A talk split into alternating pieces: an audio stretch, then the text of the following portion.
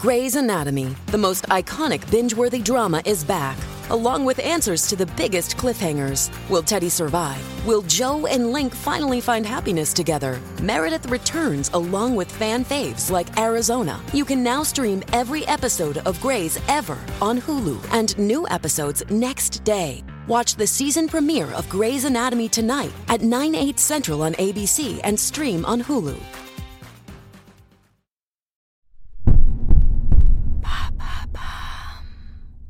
Quelle chanteuse a détrôné Maria Carey pour Noël?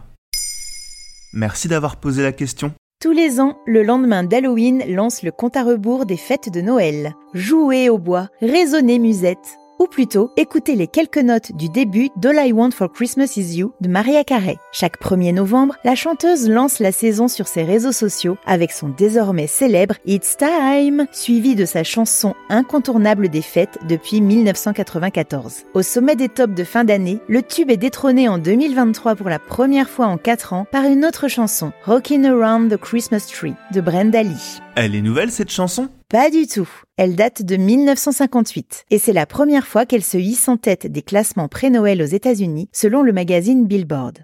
À sa sortie d'ailleurs, la chanson n'a pas un grand succès. Son interprète Brenda Lee est alors une enfant prodige de 13 ans à la voix grave. Mais il faudra attendre 1960 pour que le public s'y intéresse, avec une autre chanson, I'm Sorry, numéro 1 des charts cette année-là.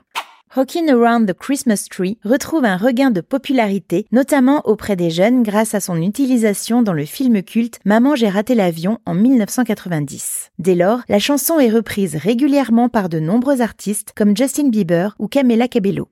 En 2008, pour les 50 ans du morceau, il s'écoule à 25 millions d'exemplaires dans le monde entier et devient la chanson la plus téléchargée dans l'histoire des singles de Noël.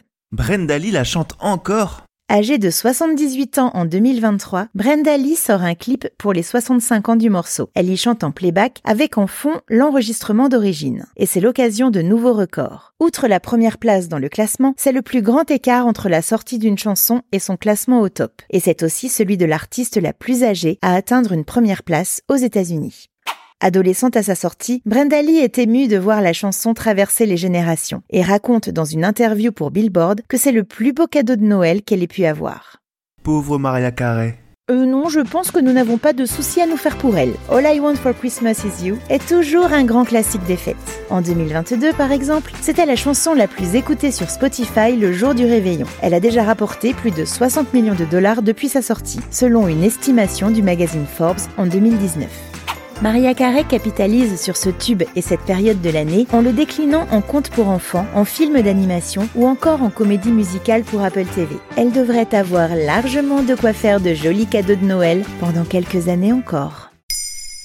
Maintenant, vous savez, un épisode écrit et réalisé par Béatrice Jumel. Ce podcast est disponible sur toutes les plateformes audio. Et si cet épisode vous a plu, n'hésitez pas à laisser des commentaires ou des étoiles sur vos applis de podcast préférés.